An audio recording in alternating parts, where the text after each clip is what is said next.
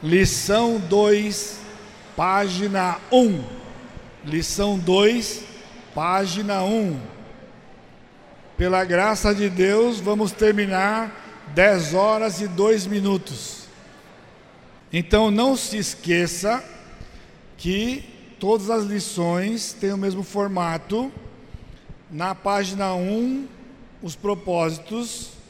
Na página 2, às vezes na página 2 e 3, nós temos os princípios, que são no total 105, e a parte da página 3 ou página 4, a explanação dos princípios.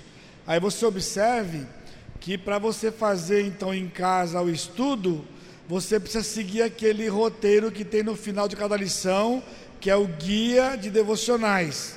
Primeiro dia, segundo dia até o sétimo dia. Segue direitinho e ele vai fazer essa coisa de vai e volta. O que eu vou fazer na lição 2 agora, você vai fazer naturalmente seguindo aquele roteiro. Eu tenho as anotações aqui, por isso eu não preciso seguir roteiro, porque eu tenho cola aqui. A minha cola fala para onde eu vou, tá bom? Vamos lá. Página 1. Vamos lá. As duas primeiras lições, que é a lição 1, você observa lá que a lição 2 é você pode mudar biblicamente parte 2. A primeira parte é um plano de salvação bem completo, para que você faça um check-up e não esteja no engano, bem como quando você for discipular alguém, não se discipula incrédulo. Guarde isso. Uma pessoa incrédula você evangeliza. Com a lição 1. Então a lição 1 é porque você vai ajudar pessoas, tem um parente ou uma colega, um vizinho, um colega que não é convertido e ele quer fazer discipulado, não existe isso. Você chega e já o confronta com o seu estado de pecador. Muitas vezes acontece. Um colega de condomínio mudou do condomínio, passados três anos, ele me procurou, queria conversar comigo. Aí ele disse que ele foi embora do condomínio porque ele se divorciou da esposa dele. E a coisa estava feia. E ele lembrou que eu era pastor e dava aconselhamento. Olha como Deus faz a coisa, hein? Numa conversa informal de vizinho, a informação ficou lá. Ele me ligou e veio conversar comigo. No sábado de manhã, cidadão estava na minha sala e me contou a história. Se divorciou da esposa e aí ele estava muito triste, muito chateado. A coisa ficou feia porque ele quase atropelou a esposa dele de propósito por causa do divórcio. Basiquinho assim, basiquinho. Aí, não tenha medo, seja educado, mas seja firme. Então, eu perguntei para ele: Você é o que espiritualmente? Como muitos brasileiros, eu sou católico não praticante. Venho de família católica, sou católico, casei na igreja, e então, assim, bem calmamente, serenamente, eu perguntei para ele: então por que você não procurou o padre para te ajudar? Nossa, pastor, mas isso é um pouco otó, isso foi, foi isso é grave. Mas como grave? O camarada falou que ele é católico, não praticante, casou na igreja e está me procurando, no meu caso, eu sou pastor. Eu falei para ele: eu estou te perguntando porque eu sou representante de uma religião. Para o leigo, né? Por uma religião. Na verdade, nós não somos. Mas você entende que para o incrédulo nós somos? Então, eu achei estranho. Ele falou assim, pastor, na verdade, eu procurei o padre. Você percebeu que eu não estava maluco, né? Ele procurou o padre primeiro. Aí eu fiz a próxima pergunta. E que é que foi que o padre disse? Então, pastor, o padre falou assim: vocês são novos, vocês estão brigando muito, olha, não vai dar certo, parte para outra coisa. Eu falei, pastor, mas eu queria ouvir do padre uma coisa dessa. Eu falei para ele, tá vendo? Você nunca precisou da igreja católica, o dia que você precisou, o que ela fez com você? Falei mesmo, falei mesmo, mas falei com jeitinho, rindo, sorrindo para ele, entendeu? Mas falei para ele, né? Eu falei, tá bem, então já que você veio aqui, eu vou lhe dizer uma coisa. Com respeito ao seu casamento, eu não posso fazer nada. Olha só que palavra de esperança para ele. Sua, sua mulher não está aqui. Não dá para fazer nada. Mas sabe de uma coisa? Você acha que esse problema é grande? Muito, pastor, complicado. É. Pois é. Eu vou lhe dizer que você tem um problema maior do que esse. Esse problema é desse tamanho, perto do problema real que você tem. Aliás, esse que você tem, ele já é consequência do outro. E com respeito ao outro, eu posso lhe ajudar. Esse não, mas o outro eu posso. E o outro é mais importante.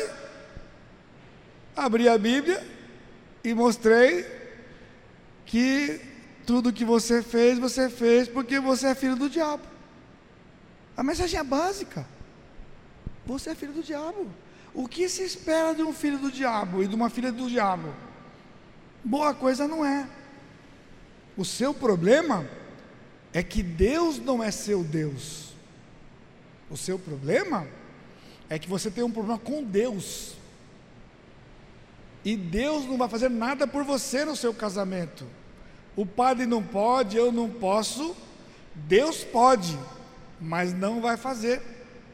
Porque você tem que resolver primeiro o outro problema. Falei de Jesus e, pela graça de Deus, ele se entregou para Jesus. Falei, ah, bom, agora que você resolveu esse problema, nós podemos conversar sobre o outro problema e eu não preciso da sua esposa aqui, porque eu vou conversar sobre o seu problema com ela. Foco no eu. Foco no eu. O seu problema você causou, o dela é o dela. O dia que ela vier aqui eu falo com ela. Hoje eu tenho que ajudar você a enxergar os seus erros baseado agora no seu novo Senhor. Então agora nós vamos rever o seu problema como? Do ponto de vista de Deus, o primeiro elemento de tratar qualquer problema. O seu ponto de vista é que você está chateado, o casamento acabou, vocês têm um filho, o de Deus é outro. Você pecou no processo. O pecado dela é dela, o seu é seu. Agora Cristo é seu Senhor. Vamos tratar o seu pecado. Você vai pedir perdão para ela, porque ele queria esganar, ele queria matá-la. Agora você tem que se matar, filho. Não, não se mata não. Pede perdão para ela do seu pecado. E aí eu comecei a ouvir a história, trazer para a Bíblia e mostrar para ele a solução que há em Cristo. É assim que você faz com o incrédulo. E quando ele se converte, Aí você começa a mostrar para ele o que é se tornar parecido com Jesus e começa consertando as coisas da velha vida. O que dá para consertar. Ou seja, a oportunidade o Senhor traz para você. você. Você não precisa ficar desesperado atrás. Eles chegarão. Porque se chegar hoje, você vai fazer o que com ele hoje?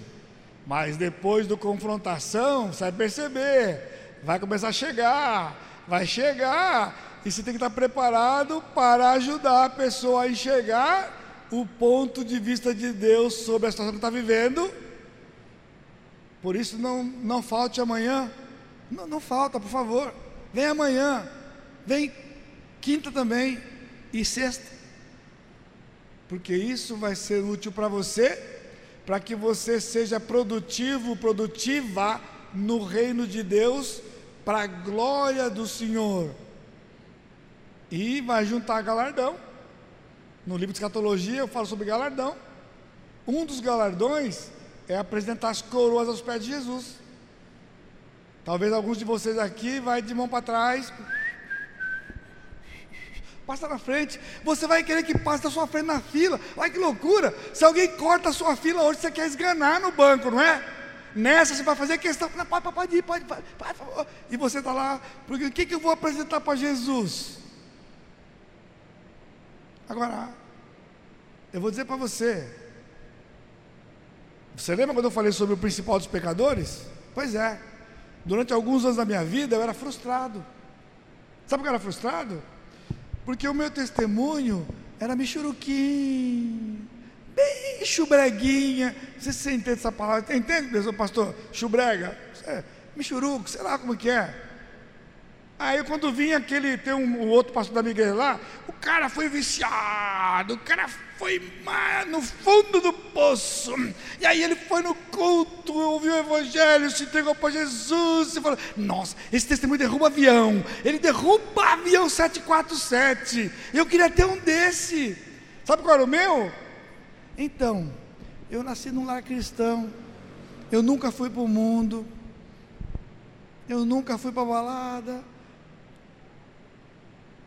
eu aceitei Jesus com 12 anos de idade, me entreguei para Jesus, e assim, não derrubava nenhum mosquito do céu, quanto mais um avião. Lendo aqui, eu comecei a enxergar quem eu era, o principal dos pecadores. E o Senhor só me fez lembrar algumas coisas. Eu morava na periferia de São Paulo. E quando criança, brinquedo que eu gostava, adivinha? Revólver de espoleta. A minha, a minha mãe rompeu com uma vizinha, porque quando ela falou que eu gostava de revólver, ela falou assim: Olha, cuidado, hein? Seu filho tem uma má índole. Pronto, fala mal do filho para uma mãe para você ver o que acontece. Nossa, minha mãe nunca mais falou aquela mulher, porque falou que eu tinha índole de bandido. Só porque eu gostava de revólver de espoleta? Tudo bem que eu tenho dois revólveres de espoleta hoje, na festa da gratidão na igreja eu vou de xerife. Pessoal, se eu não fosse convertido, eu não estava vivo. Eu morava perto da boca de fumo da onde eu morava. Então o ponto, o ponto que eu nunca fui para o mundo, porque graça de Deus não deixou. Porque eu já gostava do que não prestava. E o Senhor entrou no coração e falou: Eu tenho outro plano para você.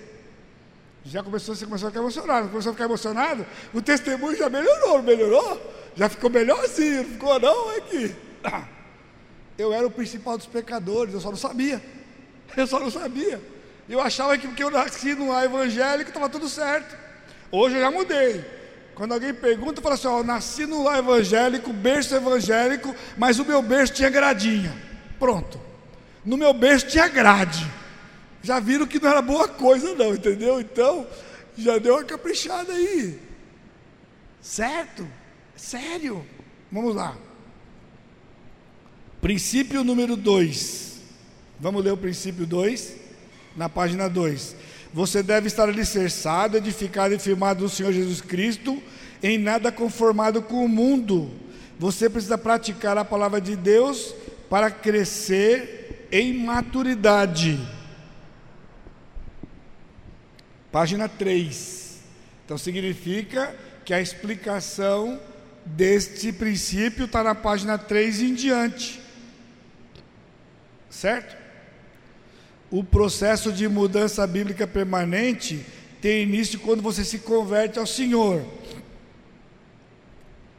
A perspectiva de Deus, a segurança que você tem Agora ele vai reforçar a decisão da lição 1. Você é declarado justo, você tem paz com Deus, você está mais separado de Deus, você recebeu o dom da vida eterna, baseado no que Deus fez você, por você, por meio de Jesus você pode confiar nele. Como filho de Deus, você é uma nova criatura e você tem a promessa que Deus capacitará. Então, Na página 3, ele continua, vai para a página 4, letra B. Letra B. A suficiência de Deus e os recursos que você possui. Isso é precioso, irmãos. Você sabe disso, mas não tem dado valor para isso. Agora eu sou salvo. Eu não vou mais para o inferno. Agora eu vou para o céu. E o que nós temos nas igrejas são crentes que exibem, que exibem o diploma de batismo e o diploma do céu. E até o céu chegar, não se arranca nada dele. Se arranca, ele vai na igreja, ele assiste o culto. Pessoal, ser salvo não é ficar exibindo o diplominha do céu, não. É ser produtivo. Ele diz aqui: o Espírito de Deus habita em você. A palavra de Deus é totalmente suficiente para transformar você. Ah, meu irmão, eu queria que Deus me concedesse a graça de, nesses quatro dias, reforçar de maneira forte no seu coração que este livro é suficiente para o que você precisa. Eu não sei que problema você está enfrentando, mas uma coisa eu sei: a resposta está aqui. Todo dia eu recebo pessoas no escritório, sabe por que eles vêm? Porque eles sabem que o meu papel é um só: ouvir e ajudá-lo a chegar aqui onde está a resposta. 40 anos e nunca alguém chegou e disse, eu disse, olha, eu não sei. Aqui está aqui. Se eu não sei onde está, eu tenho que buscar. Mas está aqui. Tem que procurar. Mas está aqui. Aquela Bíblia que você lê de vez em quando. Aquela Bíblia que você tira poeira para vir no culto. Perdão. Ah, pastor, perdão, pastor. É porque lá embaixo acontece muito isso. Lá em São Paulo, naquela imediação, o pessoal tem um espanador só para tirar poeira da Bíblia e vai para o culto. Aqui não tem, mas lá tem. É. Pessoal, essa geração está complicada, sabe por quê? Eu nunca, eu, a primeira Bíblia que eu ganhei, que era criança, eu lembro até hoje a dedicatória que a professora fez para mim, o versículo que ela colocou, Eclesiastes 12, 1. Eu não sei nem se ela sabia o que significava, mas que ela escreveu, escreveu. Ela escreveu. Eclesiastes 12, 1 para mim. Estava tá, lá. Entendeu? Estava lá. Eu nunca tive dinheiro para comprar uma concordância bíblica. Nunca tive. Eu fui ter uma concordância quando eu fui para o seminário estudar. Venho de uma família pobre. Eu não tinha. Hoje, você tem no celular a Bíblia. Quantas versões você quiser, de graça. De graça. Você tem computador? Também tem no computador. Você tem tablet? Também tem no tablet. Aonde você vai, a Bíblia vai com você. Agora, tudo preguiçoso, não sabe mais a sequência do livro da Bíblia, porque ele procura, acha tudo lá. Eu tive que decorar. Nos profetas menores, você vacila no profeta menor. Eu não, você vacila. Fala para você onde é Abacuque, eu já sei. Você abre o celularzinho, pá, pá, pá, pá, pá, HC, ah, é aqui. Você só precisa saber a sigla. Está ali. Mas quanto você lê? Quanto? é o recurso. Palavra de Deus. Você está sofrendo. Com a resposta na palma, olha só, com a resposta na palma da sua mão. Olha só, dá até propaganda, hein? Propaganda. A resposta está no seu smartphone. Smartphone. Eu usava meu telefone só para fazer ligação precisa mexer em nada. Fazer um negócio de aplicativo, fiquei maluco, negócio de aplicativo. Tudo é aplicativo, tem é aplicativo, tem que baixar aplicativo. Tem que baixar aplicativo. Eu sempre gostei da tecnologia. Eu tinha o telefone de última geração, só para fazer ligação. Mais nada. Não conta para ninguém. Mais nada. Hoje eu já sei. Eu já tenho o aplicativo da Bíblia lá. Eu tenho lá. Eu tenho lá. mas não gosto. Eu fico com. Quando, quando o pastor prega e manda abrir a Bíblia, eu vejo o pessoal com o telefone lá. Eu fico, eu fico com urticária, coceira. Coceira. Porque o mesmo telefone que você fica plim, plim, lá no culto, plim. Aí toca o telefone, começa a levanta e vai atender lá fora. Perdeu 20 minutos da pregação. Esse telefone é útil. Leia a Bíblia. Em vez de confiar na sabedoria desse mundo, confia no Senhor. O Senhor Jesus estará sempre ao seu lado. Essa frase é tão corriqueira, né? Jesus está comigo. Jesus está comigo. Tá, e daí? E você está morrendo de medo da Covid. Ah, que legalzinho, né? Jesus está aqui do meu lado. Mas o Covid, se pegar. Pessoal, eu estou achando que está ruim? Eu estou diminuindo a doença? Não. Usa máscara. Usa máscara. Só sai se você precisar. Use álcool em gel. Não falte no culto à noite domingo. Não falte. Esse negócio de faltar no culto, pessoal, é fria. É fria.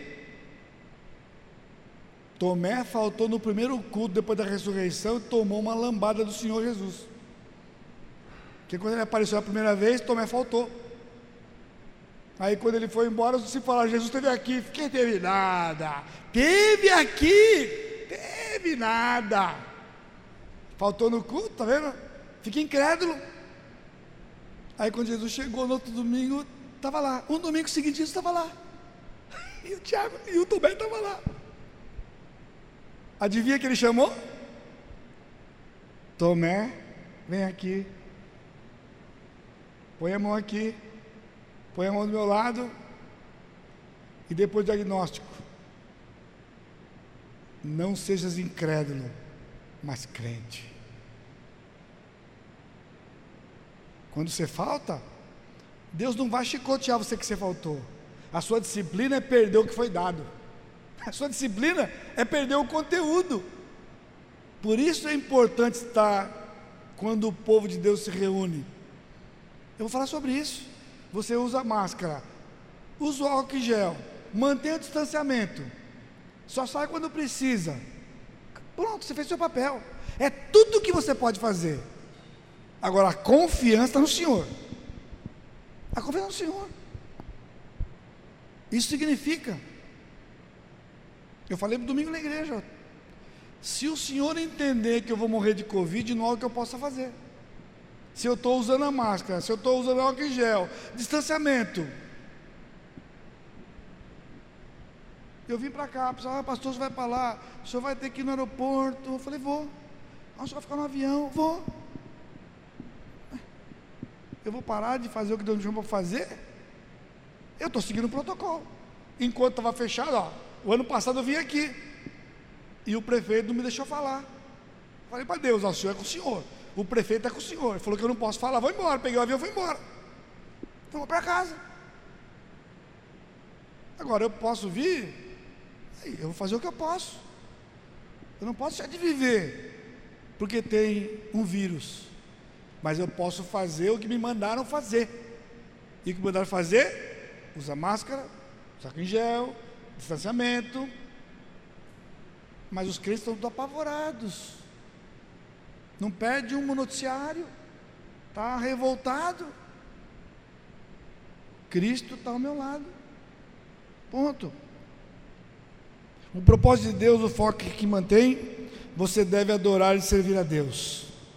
Em vez de viver para si mesmo, você pode se concentrar em aprender a morrer para o eu. Irmãos, pense comigo. Você já foi a um velório? Já foi? Eu sinto muito, mas a gente tem que ir, né? O pessoal falta no casamento, no velório ninguém falta não. Velório é prioridade, impressionante. Pessoal desmarca tudo para estar no velório. Vai lá. Agora, o que é interessante? Caixão, o corpo do cidadão, Pare para pensar comigo. O pessoal fica de rodinha. Você foi lá ver? Ah, eu não tive coragem. Ih, tá branco. Nossa, sem cor. Nossa, tá tão feio. Se é uma pessoa que gosta, nossa, ele tá tão lindo. Né? Ó, parece que inchou. Agora, ele está ele tá ali fazendo o quê? Você acha que ele está aí? Ele está aí. Ele não está nem aí porque está falando dele. Ele está morto.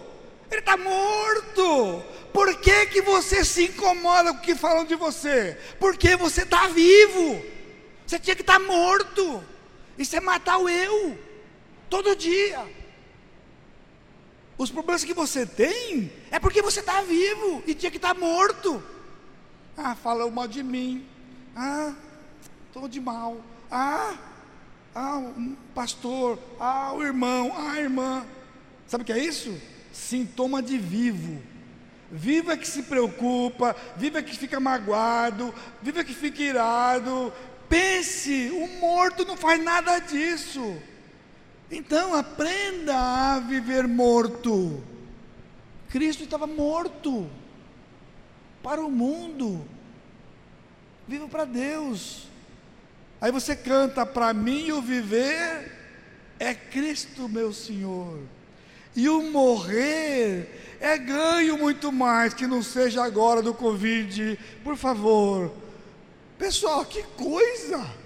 Olha só. Nós estamos reescrevendo os cânticos. Para mim o viver é Cristo, o morrer é lucro de verdade. Mas você pode morrer aqui na terra. É só imitar Jesus. Aliás, ele disse: Aquele que não tomar a sua cruz e me seguir, não pode ser meu discípulo. Ah, pastor, nessa parte eu tô craque, porque ó, se tem uma coisa que eu faço todo dia é carregar minha cruz. Ó, o senhor não sabe a minha, a minha cruz. Se eu contar para o senhor, a minha cruz é pesada.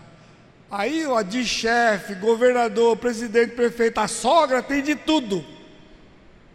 Pessoal, isso aqui não é cruz, não é isso que está falando. Jesus está falando do problema que você tem. A cruz era instrumento de morte de Jesus. Nela ele morreu para nos salvar. A cruz é quando você está morto.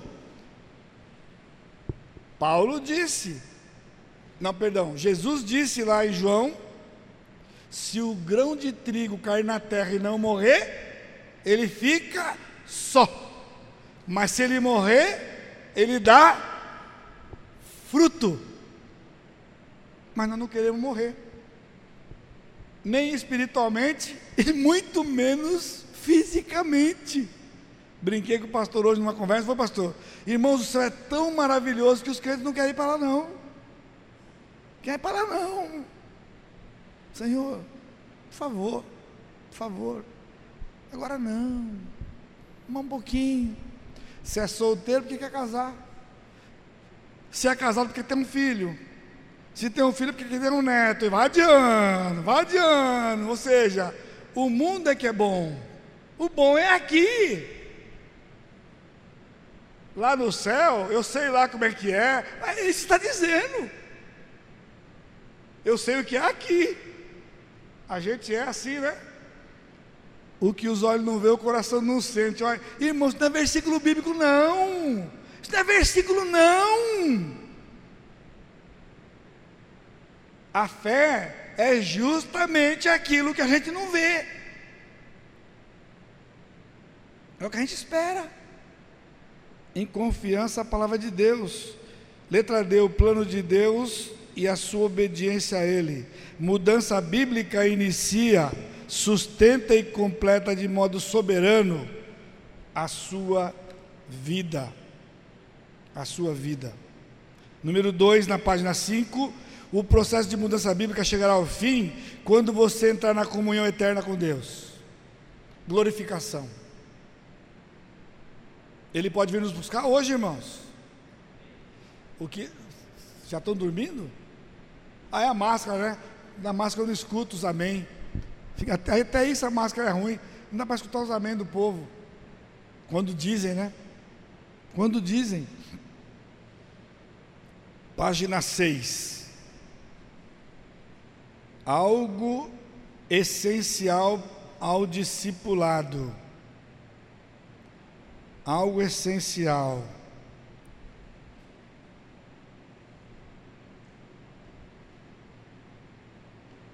Veja, você é um praticante da palavra? Número 3, na página 6. Ser um praticante da palavra requer ouvir a palavra de Deus, andar sempre de acordo com ela para receber as bênçãos do Senhor.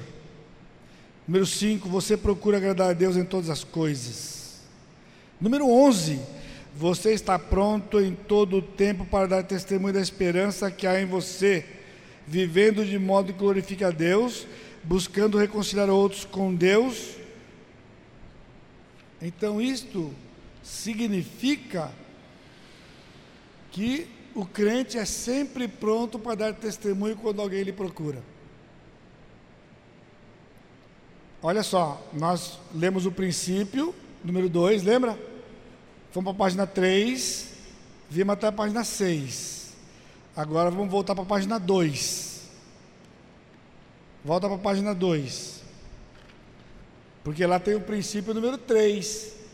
Você viu que nós não tínhamos lido. Agora vamos ler o princípio número 3. A prática, você deve se preparar para ajudar outros.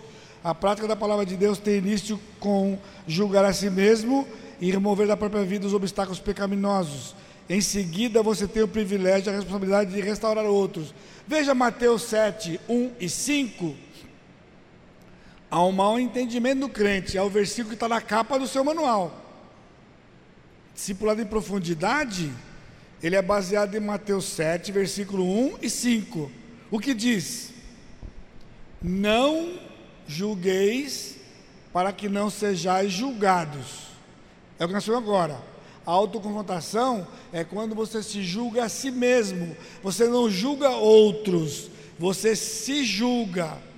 Mas no versículo 5 ele diz: hipócrita, tira primeiro a trave do teu olho. Aí você escuta na igreja, você não pode julgar o outro, você tem que tirar a trave do seu olho. Você é mais pecador que o outro. Não foi o que Jesus disse. Ele diz o seguinte: tira a trave, e ele está fazendo uma comparação de uma trave com um cisco. A trave, mais próxima da nossa cultura hoje, é aquele gol do futebol. Sabe que é a trave? Sabe? Tem sete metros. Imagina alguém com sete metros no rosto. Mas o que Jesus disse? Naquela época, trave não tinha jogo de futebol. Não tinha jogo de futebol naquela época. Trave, eu estou vendo evangelista ali ainda. Estava aqui. Trave, é, tá lá, eu vi lá. Trave, evangelista era uma madeira que passava debaixo da casa como alicerce, que sustentava a casa toda. Essa era a trave. Jesus disse: Você é hipócrita, falando para os, para os discípulos, né? Porque você tem uma trave no olho, o que acontece? Você não consegue enxergar, por isso você julga. Mas ele diz: Tira a trave, então o que? Verás claramente para tirar o cisco do olho do teu irmão. Então o versículo lá é positivo, não é negativo.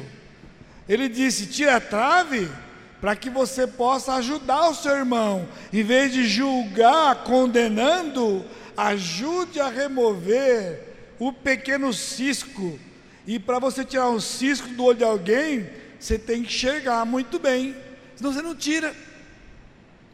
Então, discipulado implica quando você se julga e agora você está apto para ajudar o irmão a remover o cisco do olho dele. Veja Gálatas capítulo 6, versos de 1 a 5. Gálatas 6, de 1 a 5.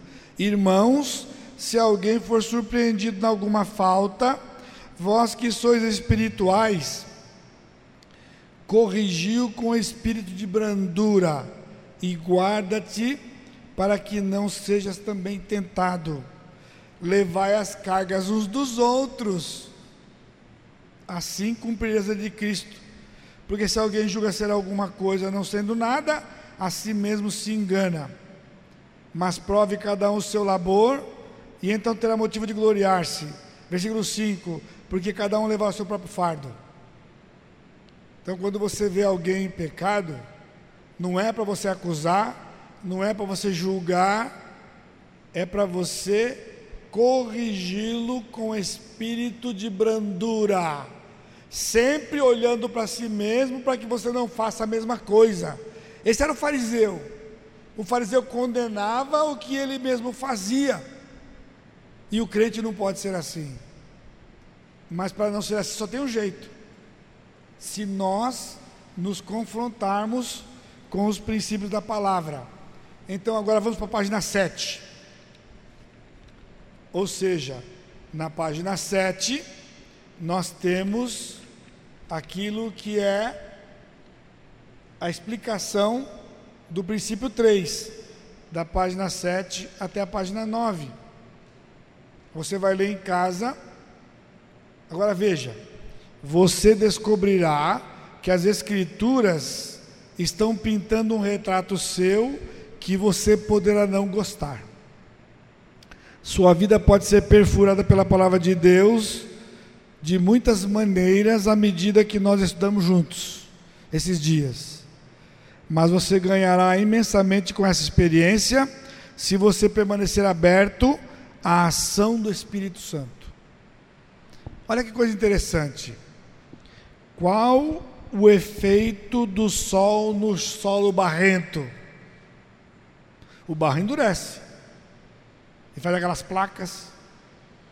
E sobre a manteiga?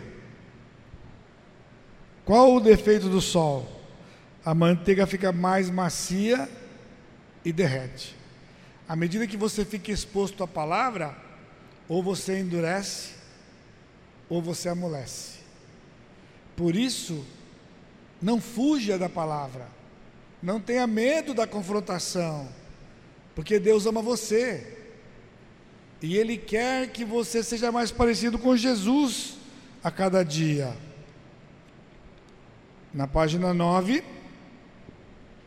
Então agora aqui tem uma tarefa. Essa tarefa, nota, se você começar a fazer isso aqui segunda-feira agora, que entra, você vai lição 1. Na outra segunda, a lição 2. Essa lição aqui, ela vai ajudar você a fazer devocionais diários, além de ler o Confrontação, que é uma tarefa por seis meses. Agora, aqui tem uma tarefa nessa lição, que é ajudar você como lidar com os problemas, já aplicando os princípios de confrontação da palavra. E eu peço para você ir na página 437, lá em cima, na parte de cima do canto direito, 437.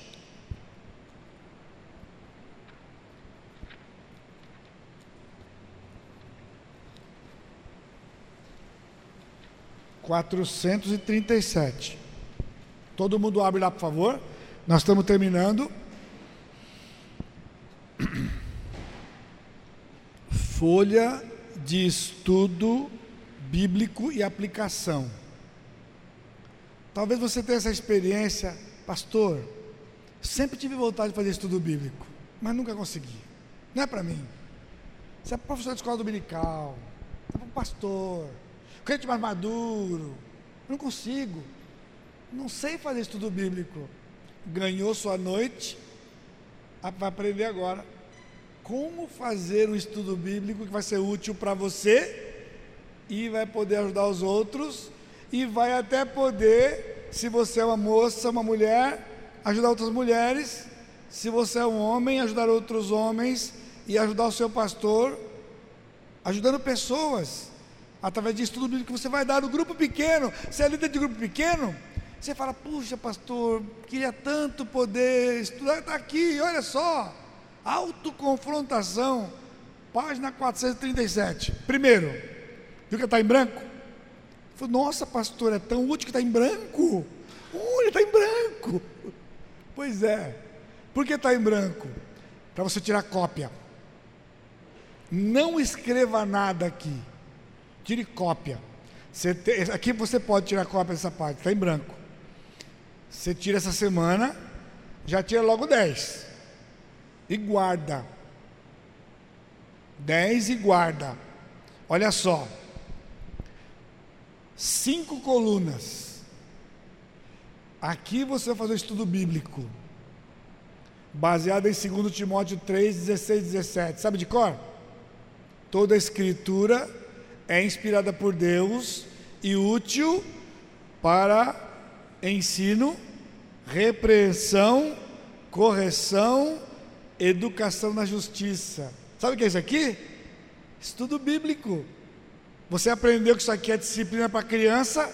Me aguarde domingo de manhã. Domingo de manhã, na escola dominical. Se você é casado, é pai, vai ter aula sobre educação dos filhos, primeira infância, adolescência e eu vou falar sobre transgenerismo. Pastor, a propaganda gratuita aqui. Não falta, porque falta na escola dominical também da fria. É complicado, viu? No culto da escola dominical também. No grupo pequeno também. Então presta atenção. Ensino, repreensão, correção educação na justiça. Isto é um método de estudar a Bíblia.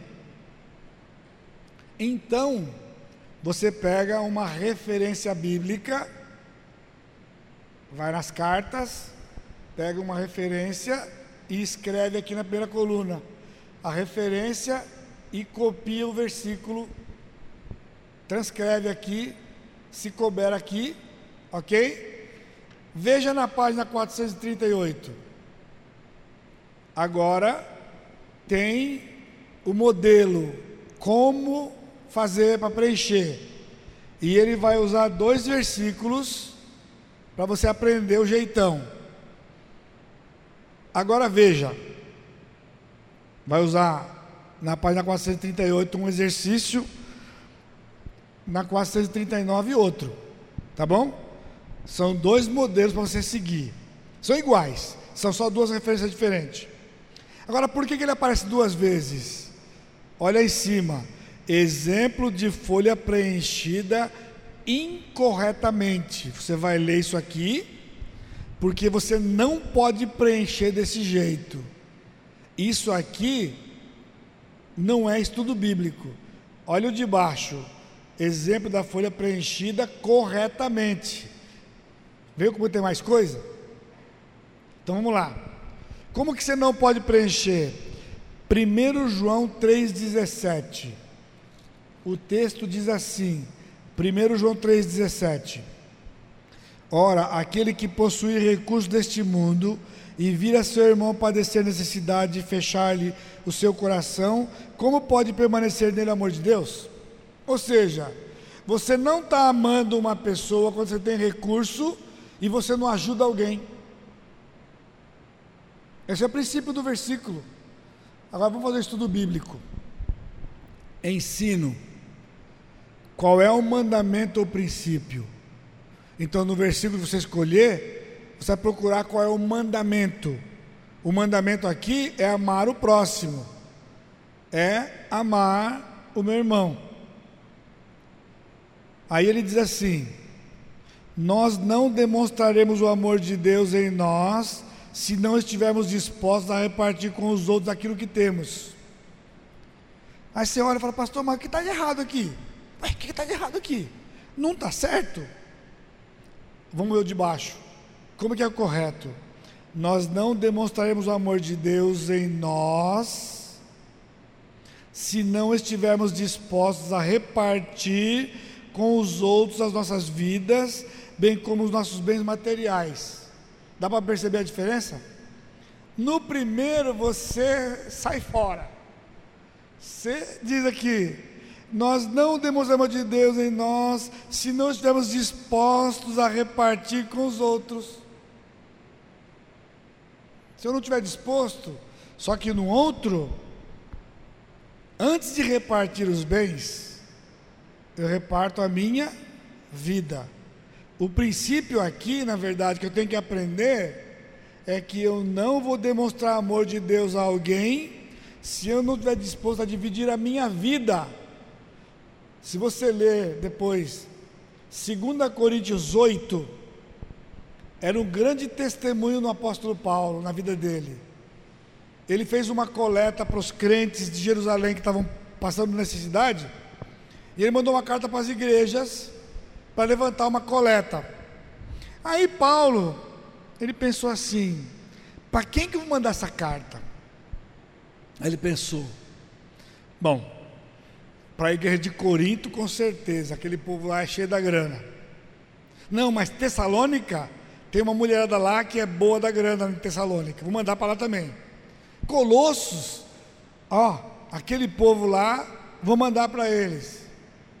Aí de repente veio à mente dele os filipenses. Não, não, filipenses não. Aquela igreja é pobre. Aquele povo é pobre, não vou mandar não. Não mandou. Só que os filipenses correu o assunto, um conta para o outro, falaram, ó, o apóstolo Paulo está levantando uma coleta para os crentes de Jerusalém. Vocês não receberam o convite? Não, não estamos sabendo não. Aí mandaram uma carta para o apóstolo Paulo. Paulo, que negócio é esse de não chamar a gente para poder dar uma oferta para esse povo aí? Paulo falou: não, não leva mal não. Não, deixa quieto. Não, como deixar quieto, Paulo? Que negócio deixa quieto? Nós queremos participar. E foi essa mesma igreja que mandou uma oferta para Paulo, para ele pagar dois anos de aluguel, quando ele estava preso domiciliarmente. Porque ele diz no versículo: eles fizeram além do que eu pedi, porque primeiro eles se deram a si mesmos e depois a nós. Primeiro se deram e depois a nós. Antes do Senhor querer o seu dinheiro, Ele quer você inteiro, inteira. A repreensão como tenho falhado em cumprir isso? Vai confessar o pecado. Então, estudo bíblico implica você confessar seu pecado se você estiver transgredindo o princípio. Como é que ele preencheu erradamente? Eu tendo a ser muito egoísta e a cuidar apenas das minhas necessidades pessoais. Ajunto para o futuro em lugar de repartir com os outros. De novo você pergunta, pastor, o que tem de errado? Ele está confessando aqui que ele guarda. Caboquinha que é liso toda a vida. Eu tendo a ser egoísta. É assim que você confessa o pecado? Eu sou egoísta. Eu tenho sido, não eu tendo a ser. Olha só, caboquinho. Ajunto para o futuro em lugar de repartir com os outros. Mas para quem tenta ser egoísta e diz que está juntando, acabou que está precisando de umas palmadas, não? Olha só como é que é o certo de fazer. Tomei conhecimento de que há uma mulher na igreja cujos filhos necessitam de agasalho para o frio.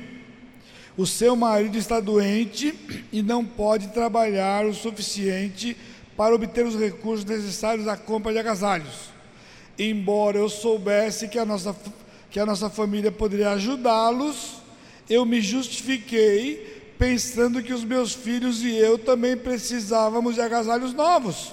Afinal, eu não posso ser responsável por todos neste mundo. O cidadão confessa o baita do pecado e ainda é irônico no final. Olha o pecado aqui, ó, irônico. Eu não estou aqui para consertar o mundo. Ele não disse que eu tenho ser egoísta, ele falou: eu soube que tinha necessidade, mas eu achei que eu também tenho, e eu fui lá para comprar para mim. E ainda justificou. Quando alguém falou, mas você vai fazer? Eu não estou nem aí. Vamos, o pessoal cotiza lá. Esse negócio de cotizar, o pessoal não vem de Deus, não, viu? Você tem que aprender a ser, você tem que aprender a ser egoísta biblicamente. Tem necessidade você pode suprir, vai, não divide com ninguém, não, viu? Faz. Você vai dividir galardão agora? Eu passei essa fase. Dividir galardão, não. Alguém fala, pastor, posso ajudar? Não.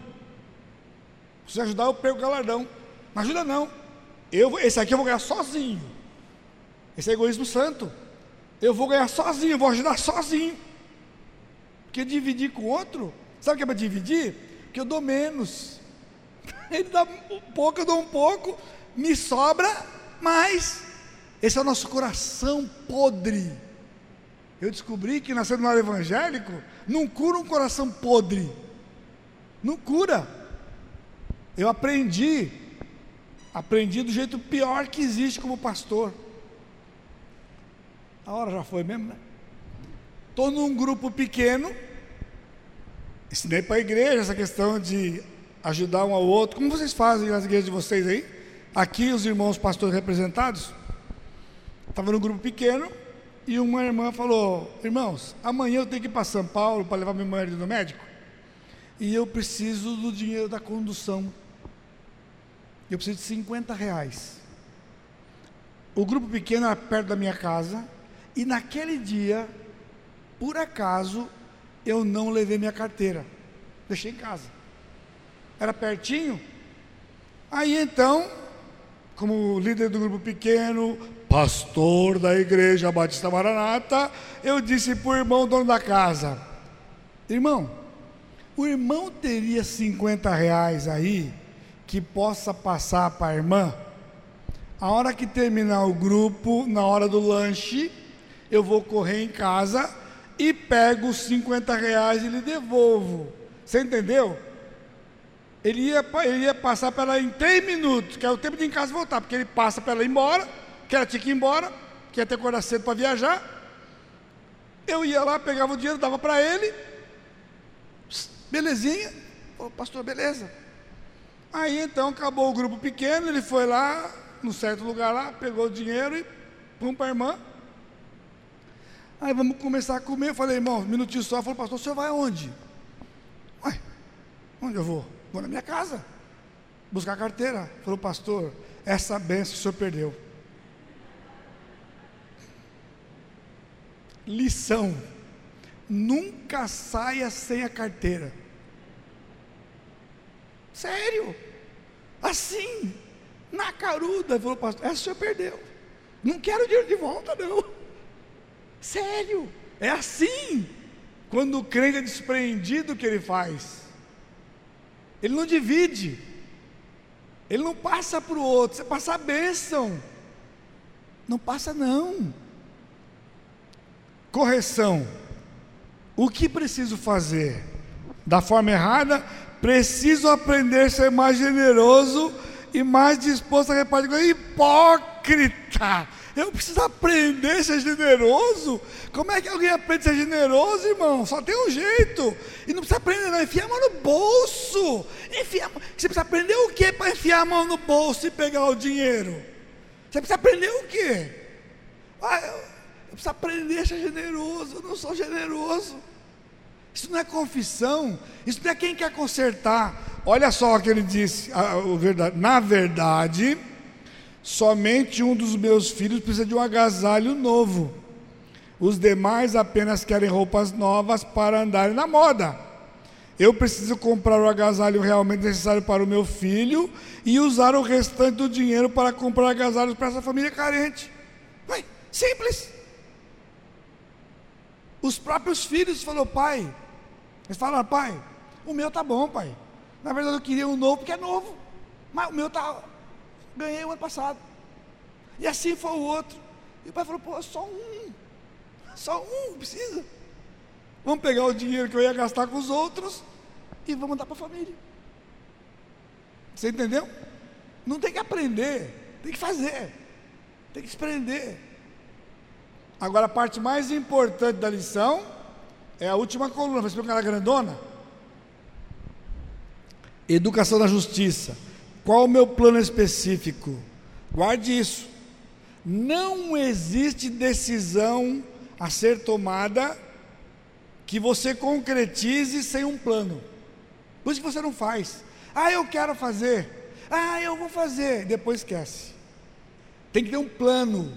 Educação na justiça é um plano de ação resultante do ensino, da repreensão que eu tive, da correção. Agora eu vou executar e tem que ter um plano. Aí o cidadão hipócrita do, do exemplo negativo disse: Vou ler versículos que falem sobre generosidade. Ai que lindinho, ai que bonitinho. Pedirei a Deus para me dar uma índole mais generosa. Se fosse da minha igreja, exclui esse camarada da minha igreja, vou excluir esse camarada. Vou amar o meu próximo. Qual o plano aqui? Qual o plano? Mas confesse, irmãos, é assim que nós vivemos. Olha o outro. Sete passos. Sete. Pedir a Deus orientação e capacitação para levar a termo um plano. Então eu peço sabedoria. Senhor, me dá sabedoria para fazer um plano. Não é para alguém, é para fazer. Segundo, marcar uma reunião de família. Não envolve os filhos, não envolve a esposa. Expor a situação apresentar os meus planos para ajudar a família carente e colher ideias de como podemos agir. Eu vou dizer o que vou fazer e vou pegar ideias dos filhos. Isso aí é pai ensinando filho, a próxima geração. Você não é casado? Tem uma irmã, tem uma amiga, tem uma outra irmã em Cristo? De vida. Sente para conversar para poder pegar ideias de como fazer. Aí começa a roubar a benção. Aí, ó, você se expõe e rouba a benção. É, vamos, troca uma ideia. Tem bênção para todo mundo, irmãos. Tem bênção para todo mundo. Mas de repente, aquilo está suprido, mas tem outra pessoa. Ah, eu vi você fazendo. Eu não vou dividir com você, porque você não quer dividir a bênção, vou fazer com o outro. Aí você ganha a sua, ganha a minha. E todos ganhamos a bênção de Deus. Olha como é que é a coisa, simples. Três, recordar em família versículos que falem sobre repartir com os outros. O que temos? Quatro, entrar em contato com os líderes da igreja para alertá-los quanto à situação da família necessitada. E contar-lhes o meu plano. Que talvez eles não sabem, eu vou dar o plano, talvez o que eu vou fazer não seja suficiente, mas é o que eu posso. Aí depois, se é meu limite, e não for suficiente, outro pode ajudar. Você entende a diferença? Dividir quando você pode fazer tudo, é errado. Agora, se você só pode um tanto e é maior a necessidade, envolva outros. Não seja hipócrita, faça.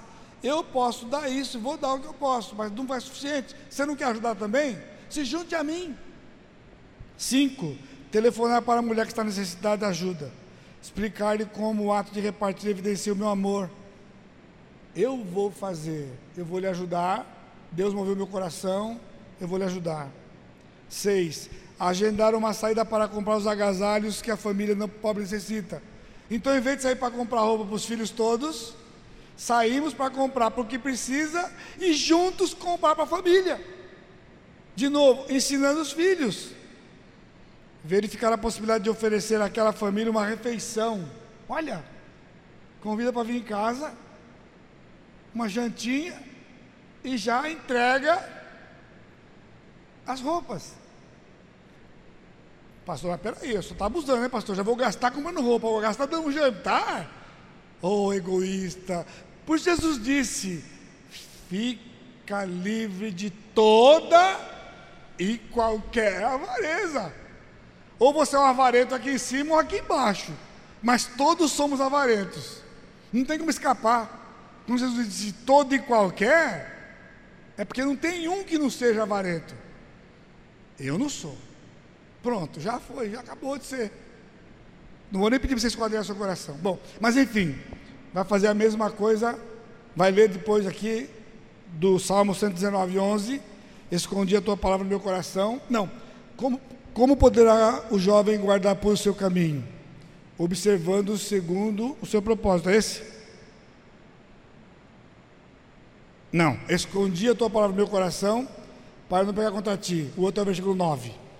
119, 9 é como poderá guardar o jovem puro o seu caminho. E o 11, escondi a tua palavra no meu coração para não pegar contra ti.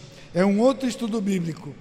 Aqui é para você aprender como fazer estudo bíblico e ajudar, crescer e ajudar outras pessoas. Amém? Chega por hoje, né? Curva sua cabeça. Amado Deus, te agradecemos por essa oportunidade que o Senhor nos deu nessa noite de aprendermos a tua vontade para as nossas vidas. Anima o coração do teu povo. Desperta o teu povo, Pai. Que o teu povo enxergue o teu amor para com eles, ao dar-lhes a conhecer estas verdades da tua palavra. Leva-nos em paz para casa, na tua proteção, no nome de Jesus. Amém, Senhor.